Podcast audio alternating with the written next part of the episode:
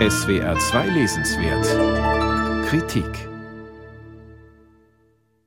Spätestens seit vor über zehn Jahren Elisabeth Badinter's Buch Der Konflikt, die Frau und die Mutter in Deutschland erschien, gilt die französische Philosophin und Publizistin als Vorkämpferin für ein fortschrittliches Frauenbild, das durch das falsche Ideal einer perfekten Mutter bedroht werde. Nämlich dem Kind oder den Kindern ständig den Vorrang einzuräumen vor sich selbst, dem Partner und vor allem der eigenen Berufstätigkeit. Wunderbar ist an diesem neuen Buch von Badinter die polemische Werve, mit der die Autorin, selber Mutter von drei Kindern, die absurden Zumutungen dieses Mutterbildes herausstreicht, jubelte seinerzeit die Literaturwissenschaftlerin Barbara Finken in einem Artikel der Emma unter der Überschrift Badinter kontra Deutsch Mief. Umso mehr lässt der Titel des in diesen Tagen auf Deutsch erscheinenden neuesten Buches der französischen Publizistin aufhorchen. Macht und Ohnmacht einer Mutter. Kaiserin Maria Theresia und ihre Kinder.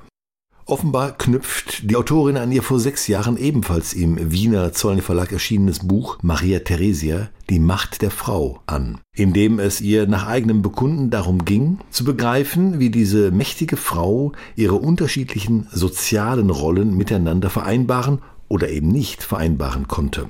Diese Herausforderung sei, so schrieb Elisabeth Badinter seinerzeit, den Männern unbekannt, den Frauen des 21. Jahrhunderts jedoch sehr vertraut. Woran man angesichts der Fragen, die sich heutige junge Eltern sowohl in Frankreich wie in Deutschland stellen, füglich Zweifel anmelden kann. Umso erwartungsvoller schlägt man den jüngst erschienenen Band über Macht und Ohnmacht einer Mutter auf und wundert sich gleich zu Beginn über die Feststellung, dass die Kaiserin von Österreich bei der Erziehung ihrer 16 Kinder einen neuen Abschnitt in der Geschichte der Mütter begründet habe, der sich bis ins 20. Jahrhundert fortsetzte. Die bürgerliche, aktive Mutter, die sich für Leben und Zukunft jedes ihrer Kinder verantwortlich fühlte.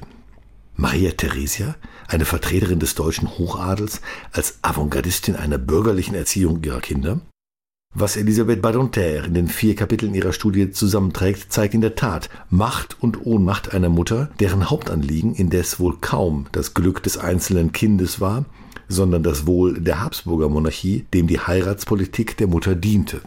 Ihre Kinder hatten in den für sie arrangierten Ehen mit den Kindern anderer gekrönter Häupter Europas zu funktionieren, und wenn ihnen dies gelang, war ihnen die Zuneigung der Mutter gewiss allerdings nur so lange, wie die Nachrichten der allfällig als Begleiter und Hofmeister deklarierten Spione der Mutter dieses Gelingen bestätigten. Andernfalls ließen die drohenden und strafenden Briefe der Kaiserin an die Höfe von Parma, Neapel oder Versailles nicht lange auf sich warten.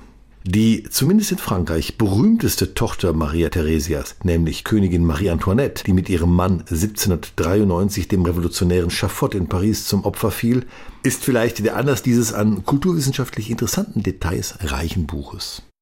Womöglich hat die französische Philosophin und Frauenrechtlerin Ballonterre bei der durch die Quellen nicht immer gedeckten Betonung von Herzensgüte, Milde und Anteilnahme der österreichischen Kaiserin eine Art Gegenbild zur strengen und herzlosen Etikette des Hofs in Versailles zeichnen wollen.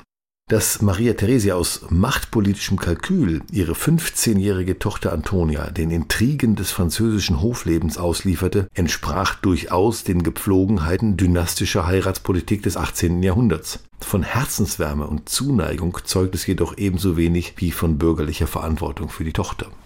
Und noch etwas erstaunt an Elisabeth Badinters jüngstem Buch. Warum sucht sie ausgerechnet das Beispiel einer Kaiserin mit Hofstaat und schier unendlichen Mitteln, um die Zerrissenheit einer Frau zwischen den Aufgaben ihres Amtes und der Mutterliebe zu ihren Kindern zu zeigen? Dass sie mit ihrem jüngsten Buch die unbedingte Geltung dieses Gefühls ins Recht zu setzen sucht, relativiert übrigens manches von dem, wofür sie gerade von deutschen Feministinnen überschwänglich gelobt wurde. Elisabeth Badinter, Macht und Ohnmacht einer Mutter, Kaiserin Maria Theresia und ihre Kinder. Paul Zollner Verlag, Wien 2023, 205 Seiten, 26 Euro.